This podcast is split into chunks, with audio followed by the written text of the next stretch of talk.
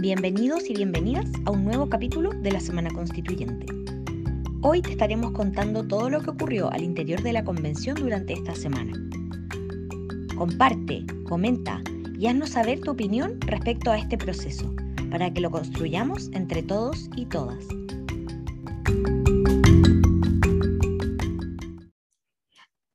Tenemos ya una nueva semana aquí en la Semana Constituyente, el podcast de Momento Constituyente, donde aquí yo, Bárbara Pérez y Juan Pablo Labra, eh, al otro lado, en este momento casi al otro lado del país, ahora que viajé, eh, me acompaña eh, conversando respecto a, a qué pasó esta semana en la convención. Juan Pablo, ¿cómo estás? Muy bien, un agrado compartir nuevamente contigo y llevarle a la gente un poco de lo que pasó para hacer esto un tema más conversado entre todo y todas y que no sea algo que quede como bajo el tapete, sobre todo con, con semanas bien, bien movidas desde lo público porque tenemos elecciones próximas, pero tampoco hay que dejar de perder de vista lo que está pasando en esta convención y el producto que va a salir de esto. Claro. Em, bueno, esta semana de nuevo podemos decir eh, de forma grata que no tuvimos tanto eh, este lado más polémico del que hablábamos la semana pasada. Tuvimos nuevamente una semana donde no tuvimos tantos titulares tipo farandulescos sobre mm, la convención, eh, pero eso no quiere decir que no haya nada que destacar y que resumir, así que aquí vamos ya con todo lo que fue eh, esta semana de forma cronológica por encima.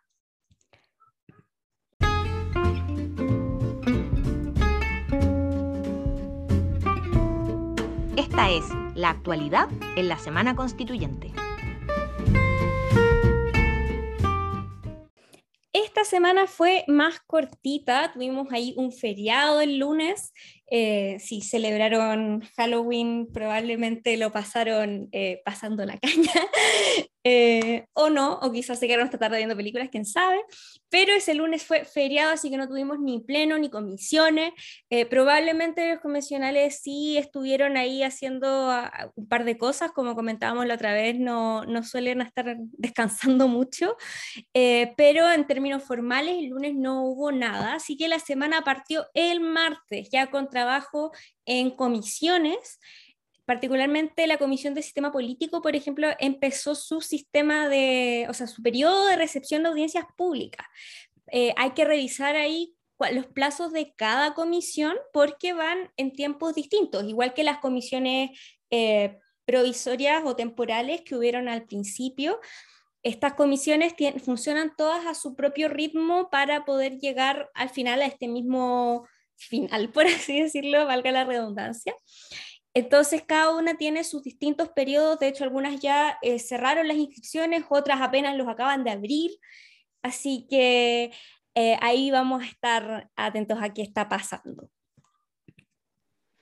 Así es. Eh, luego seguimos el miércoles 3. El miércoles 3 tuvimos la sesión 37 del plenario, donde terminan los discursos de apertura de los convencionales. Recordemos que eh, durante estas tres semanas anteriores, eh, los plenos que se estaban llevando a cabo, los convencionales y las convencionales tenían un discurso preparado de apertura donde traían sus puntos, y etc. Y esta fue la oportunidad en esta sesión 37, donde aparecieron los discursos de Tomás Laibé, Adriana Cancino y Pedro Muñoz, quien había tenido estos problemas de COVID, si no me equivoco.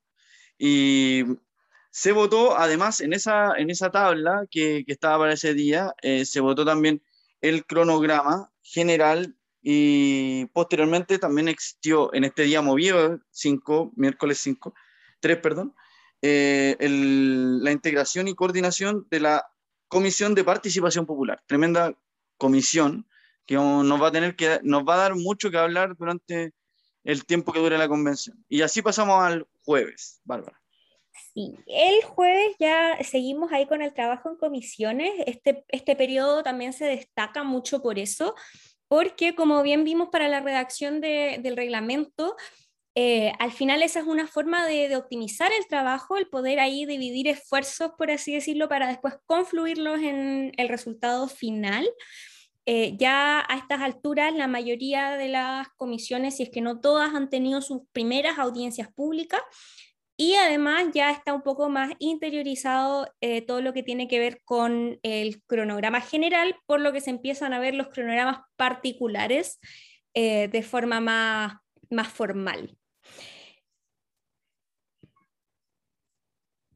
Viernes 5 entonces, eh, otro día de trabajo de comisiones, está citada a las 9 y media de la mañana la Comisión de Derechos Indígenas, eh, está, eh, también siguieron y con la misma tónica que lo que dice eh, Bárbara, que vamos a estar comenzándolo un poquito el bloque que sigue, de cómo se lleva este periodo. de, mucha gente podrá decir, bueno, ¿y cuándo empieza la votación de los artículos? Bueno, hay que esperar más o menos hasta febrero, abril, que es lo que más o menos está en el calendario, en, el, cronograma general aprobado ya. pero como dice Bárbara, las comisiones tienen un trabajo de primer lugar, determinar sus coordinaciones, segundo lugar, de coordinar, de elegir sus enlaces transversales, eh, sus representantes en la Comisión de Participación Popular, todo lo cual ya está hecho, ya se avanzó en eso, eh, pero luego viene eh, la determinación de recepción de audiencias públicas y Junto con ello también está el tema de eh, los cronogramas particulares, el cronograma que tiene que tener la comisión en específica. Entonces, esto es probablemente el periodo en el que estamos y eh, cómo se ha llevado a cabo. Con eso concluimos en el fondo la semana que va desde el martes hasta el viernes 5. Así es, fue una semana eh, donde ya, como ya lo habíamos comentado la semana anterior, eh, podemos empezar a ver este trabajo en las comisiones, que además, por lo menos a mí me, ha parecido que va avanzando un poco más rápido incluso que el trabajo de, la, de las comisiones transitorias, y tiene que ver con que los convencionales ya se conocen, eh, que es distinto a cómo llegamos hace cuatro meses atrás. No sé, no sé qué opinas tú. Sí, no, opino lo, lo, mismo en el fondo. Eh, eh, aquí es cuando uno reconoce y, y, y en el fondo aplaude eh, el trabajo realizado en las comisiones provisorias. Uno dice, bueno, fue un trabajo que murió, que ya, ya no sirve para nada. Eh, no, al contrario, porque generó una, una, un modus operandi. Las coordinaciones que asumieron ahora miran mucho lo que hicieron sus coordinadores en su oportunidad y está mirando que los primeras, las primeras grandes definiciones que tenían los coordinadores por un lado fue el cronograma de trabajo interno, por otro lado fue el tema de la, definir la audiencia pública y, y, un poco retomando ese trabajo, se ha avanzado muy rápido, creo yo, igual como dice Bárbara, de cómo va esto y ya tener más o menos claro eh, cuándo estarían votando artículos de la Constitución es tremendo, eh, a, a, modo cronograma al menos. Y la próxima semana ahí lo estuvimos conversando con, con con los jefazos, de que podríamos tener una sección donde estemos hablando ya de, de, tópicos constitucionales eh, para que la gente vaya haciendo seguimiento a determinada comisión o no. Bueno, con esto yo creo que cerramos este bloque, que se nos hizo un poquito más largo, la semana constituyente, y para pasar a, los temas que, que, de repente nos, nos llaman mucho la atención con Bárbara y que generan harto conflicto en la semana. Exacto.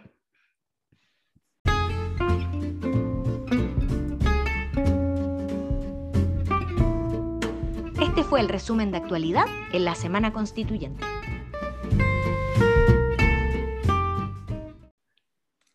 Bueno, ya, ya lo adelantábamos un poquito, pero esta semana eh, creo que esto igual, insisto, para mí es algo extremadamente positivo, que eh, lentamente hemos visto cómo ya tenemos cada vez menos eh, de estos titulares más farandulesco respecto a la convención, tenemos cada vez menos polémicas grandes que, lleguen más allá del trabajo que se está haciendo. Eh, pero eso no quiere decir que no hayan cositas de carácter no tan em, de funcionamiento que eh, nosotros queramos comentar por estos lados. Eh, partamos primero con algo de lo que no hablamos hace rato, pero que marcó eh, un hito en la convención, que fue todo lo que tenía que ver con el caso de Rojas Bade, el convencional que...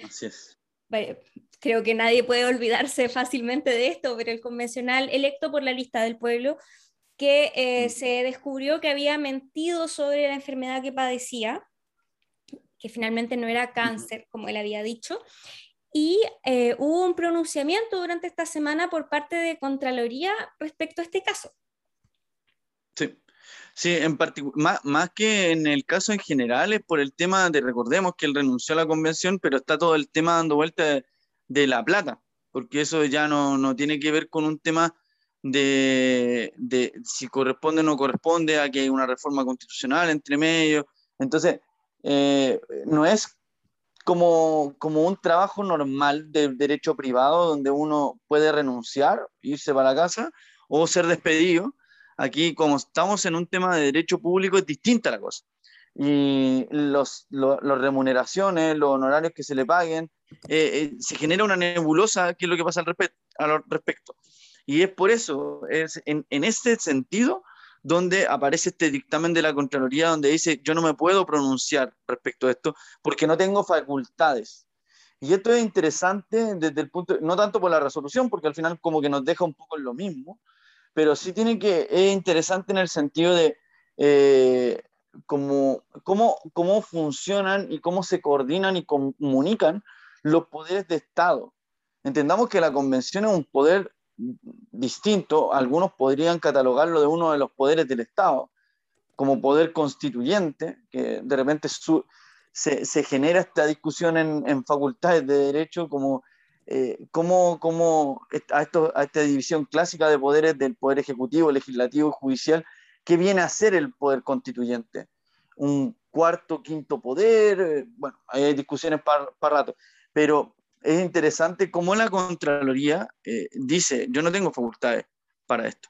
Y, quedamos en el fondo, en, continúa esta nebulosa, qué es lo que pasa con, con la plata de Rojas Báez, ahí habría que ver cómo opera él puntualmente, pero, pero es interesante eh, cómo se comportan, porque también tuvimos dentro de esta misma semana ciertos eh, emplazamientos a propósito de otras situaciones que pasaban en el país. Pero no, no, no me quiero alargar en ese punto. Eh, para mí esto fue lo relevante de, de, este dictamen, paralelo con lo que puede llegar a pasar en la, en la Corte Suprema, con un recurso que instalaron algunos convencionales. Entonces, esto es ilustrativo de mirar eh, qué es lo que pasa en la Contraloría con la Convención, qué es lo que pasa en la Convención con la, con, con la Corte o con el Poder Judicial, etc. Eh, pero como digo, no me voy a saltar y, es mi comentario al respecto. No sé si Bárbara también quiere añadir otra cosita más a esto de, de, la, de lo que nos pasó con, con la Contraloría, Bárbara. Y creo que a mí estas cosas lo que más me, me hacen como intentar profundizar un poco esta idea de que tú igual decías como qué pasa con la convención en relación, por ejemplo, a Contraloría y Contraloría en relación de la convención, es que justamente siento que eh, de repente, justamente también por los tiempos, por los plazos y por la complejidad de este trabajo que, que no existía antes, Em, hace que no haya tanta conexión entre la convención y otros órganos, otros poderes, y eso igual es llamativo. Eh, pero yo creo que ya igual hay que ir acostumbrándonos a que efectivamente estos otros poderes, estas otras instituciones también se pronuncien de repente al respecto porque hay un vacío. Entonces muchas veces no sabemos cómo, cómo funciona y el caso igual fue un caso demasiado mediático y que obviamente es relevante como en este momento hay un, hay un voto menos, por ejemplo, pero hay un sueldo más. Eh, entonces es, importante poder resolverlo y también ver quiénes tienen las facultades de resolverlo. Entonces creo que igual es, es, importante que se haya, haya existido este, este dictamen, eh, pero eso no fue lo único que pasó esta semana que tiene que ver también con sueldos, con eh, temas laborales de la convención. Esta semana también eh, pasó algo respecto ahí a los asesores. Ya habíamos venido comentando antes lo que, lo que ha pasado con los asesores, que muchos no han recibido sus sueldos o que incluso han recibido, o que si lo han recibido, han recibido menos sueldo, han recibido solo un mes, solo dos meses. Y recordemos que ellos vienen trabajando en la convención básicamente al mismo tiempo que los convencionales. Eh, Cuatro meses.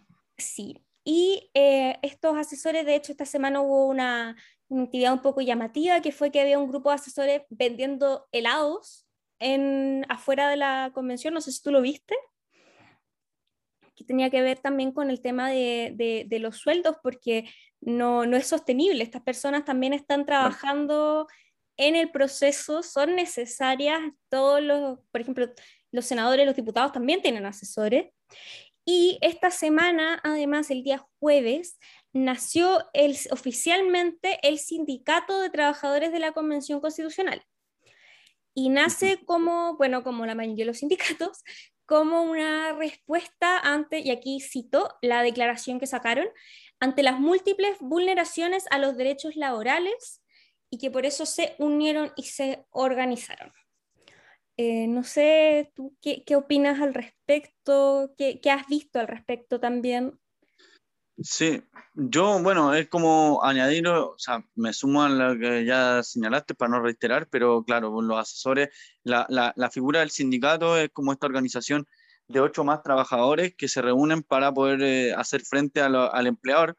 Eso es, es, una figura que está establecida en el derecho privado, sin embargo, en, en derecho público uno ve también estas organizaciones, cómo se van generando en el Ministerio de Salud, existen eh, distintas agrupaciones de trabajadores para hacer este frente, para también buscar su, su, sus, ¿cómo se llama?, eh, derechos, su re, resguardo de sus derechos. Y en ese sentido, creo que está bien, está bien la, la lógica, porque eh, si no lo hacen, ¿qué? ¿Siguen esperando? Van cuatro meses ya.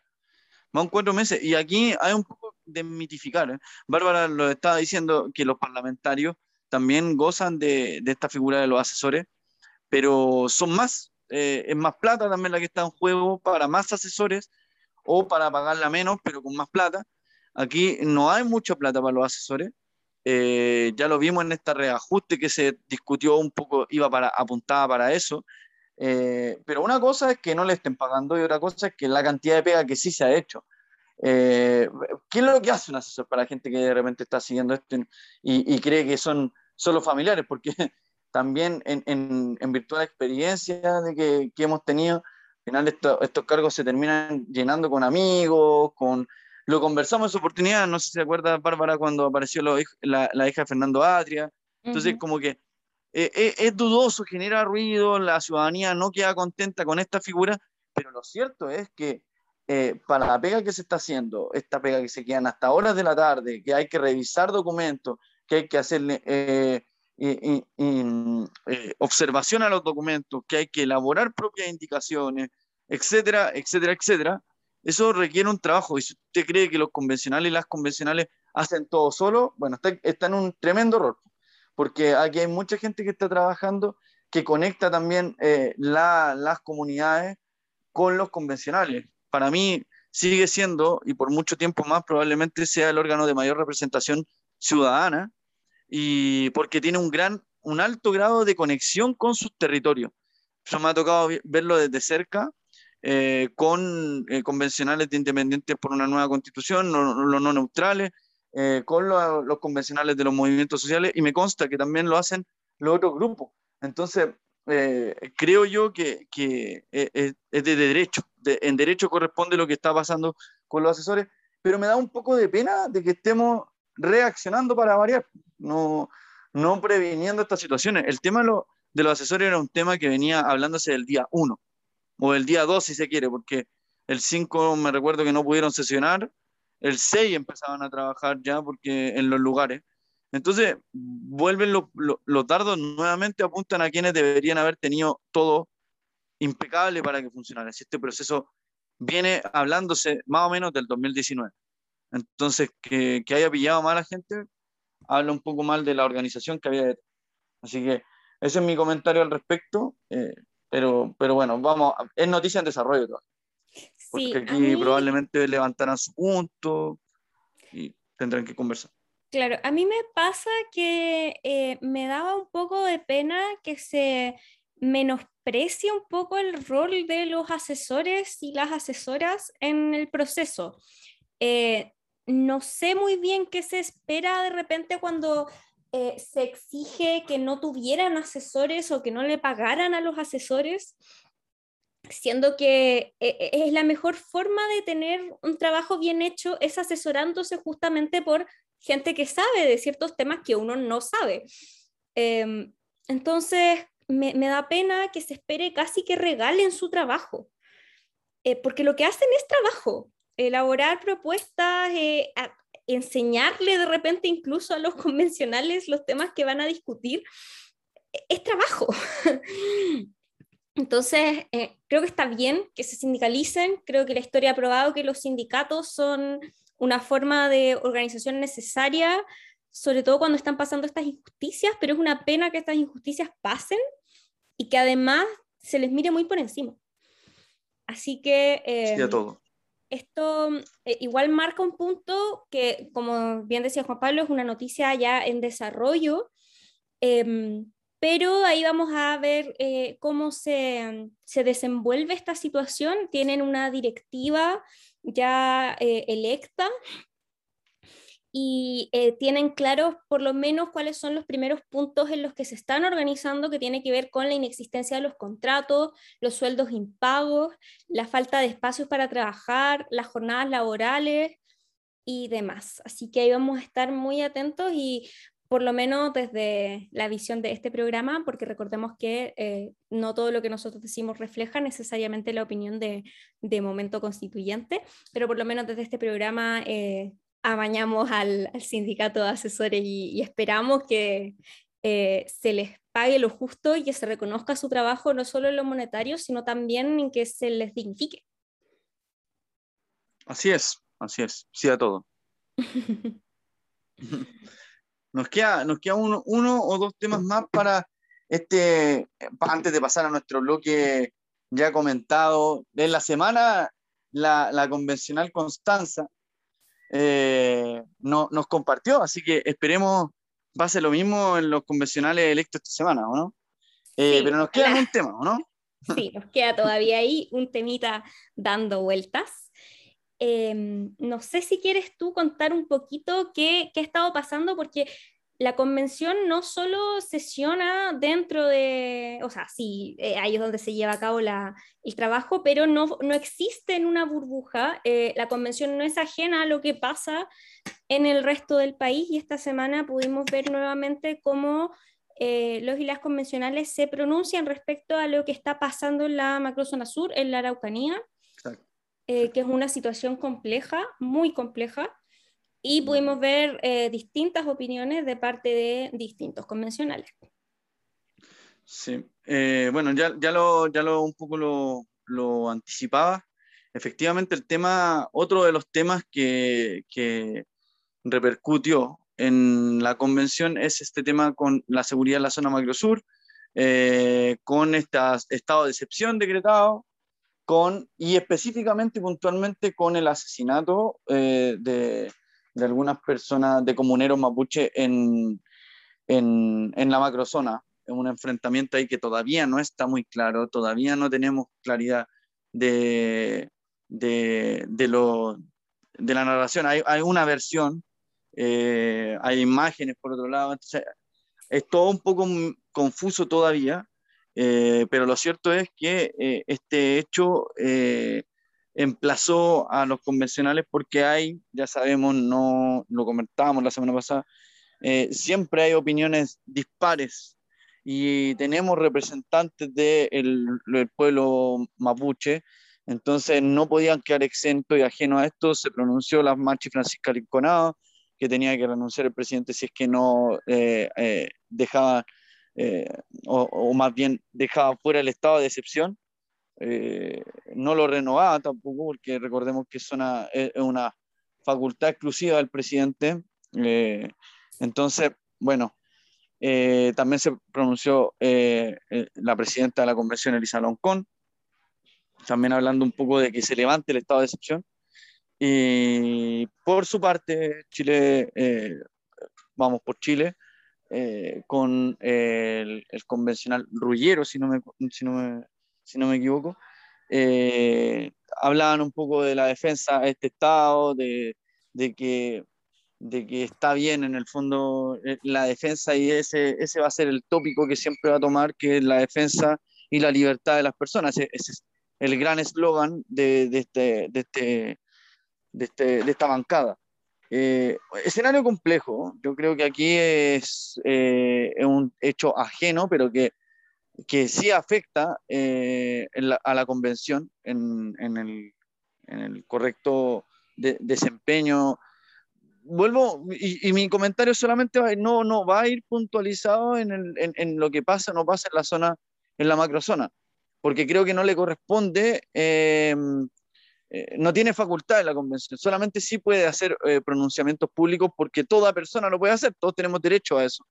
Pero, pero sí habría que resolver temas desde lo que es la convención, los derechos de los pueblos originarios, que está trabajando en eso, los derechos por la naturaleza, que se está trabajando en eso, eh, la forma de Estado, y ahí ojo, esa comisión que va a trabajar en eso también va a tener algo que decir pero puntualmente creo que son hechos, y ahí un poco me quiero tomar de un comentario que tú decías, Bárbara, delante, que tiene que ver con eh, eh, los plazos son tan acotados y de repente eh, estos, estos temas tienden a, a, retrasar. No nos olvidemos y hay que estar mirando muy de reojo.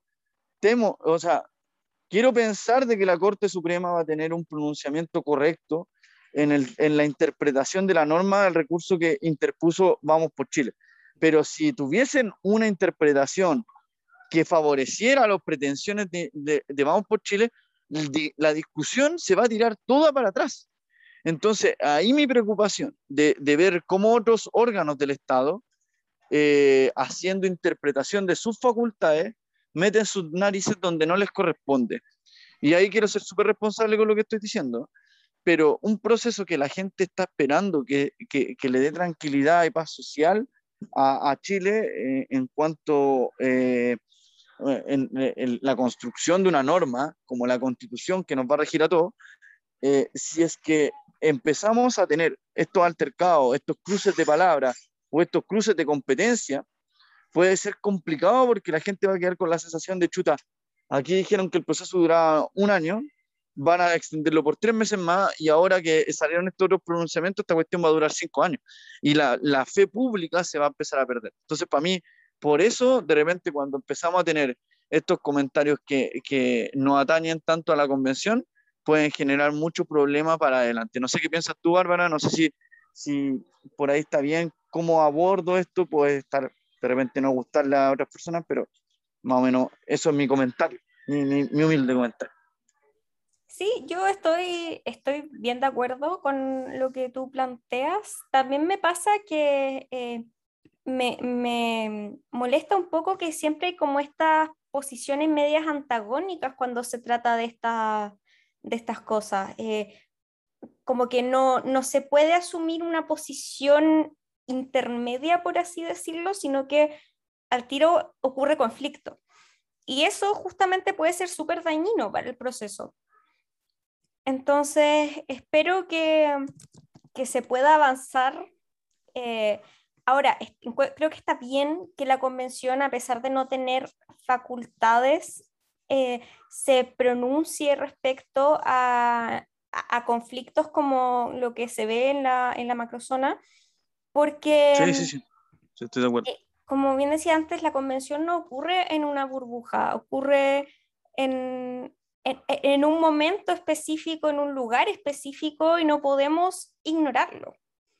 Así que ahí hay que ver cómo eh, se va desenvolviendo esto y justamente creo que el trabajo en, en, la convención es crucial para poder ir solucionando estos problemas, si bien no este en particular, este actual, sí eh, para un futuro.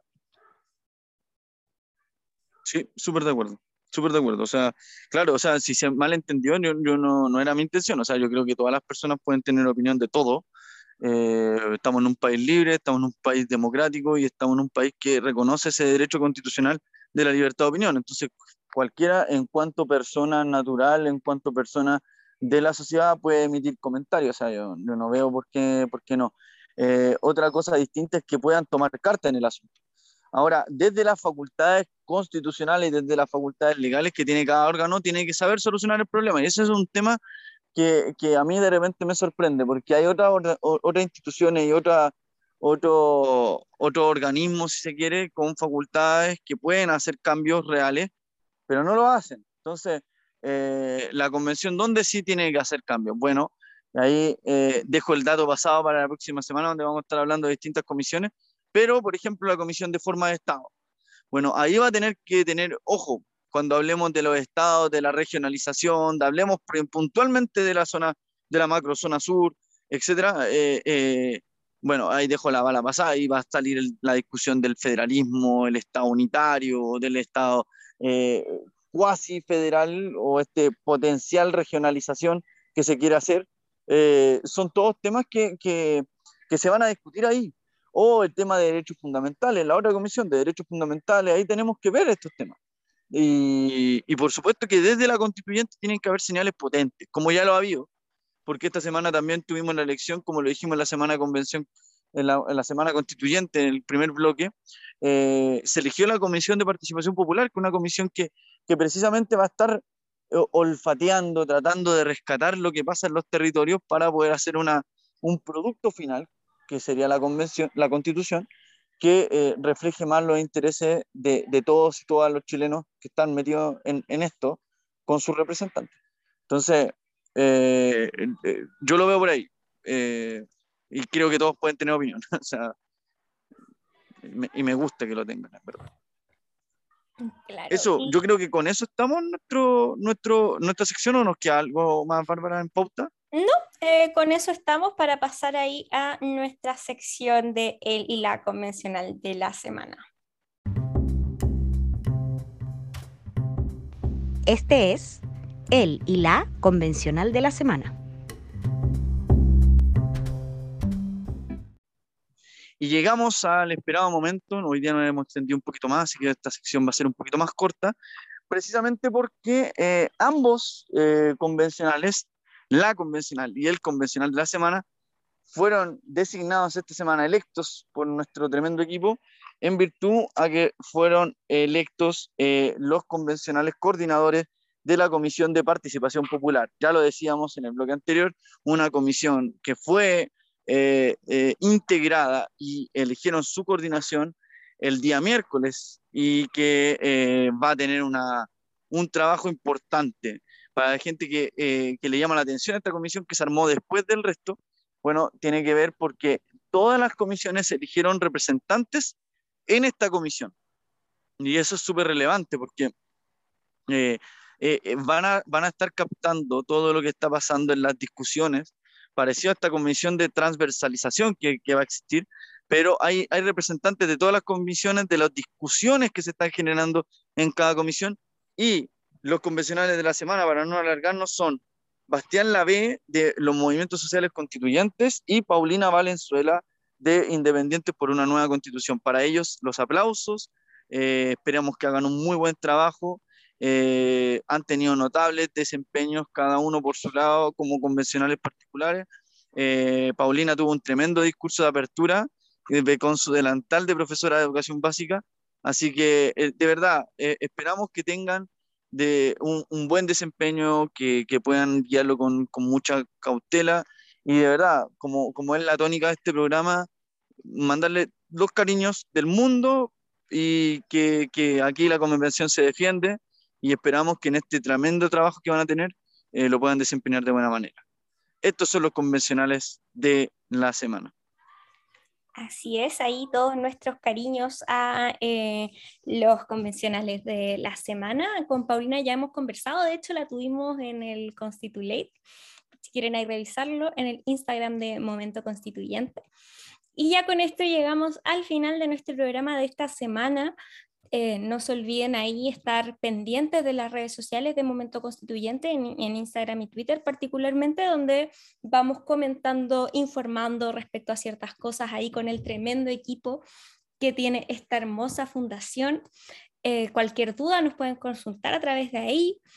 Y eh, además no se olviden de, si es que nos escuchan, bueno, si es que nos escuchan en Spotify, obviamente darle ahí a seguir al programa para que eso nos ayude igual un poquito más con, con, todo lo que tiene que ver con el algoritmo, compártanos para poder llegar a más personas con estos resúmenes de lo que pasa en la semana. Nos estamos escuchando ahí la próxima.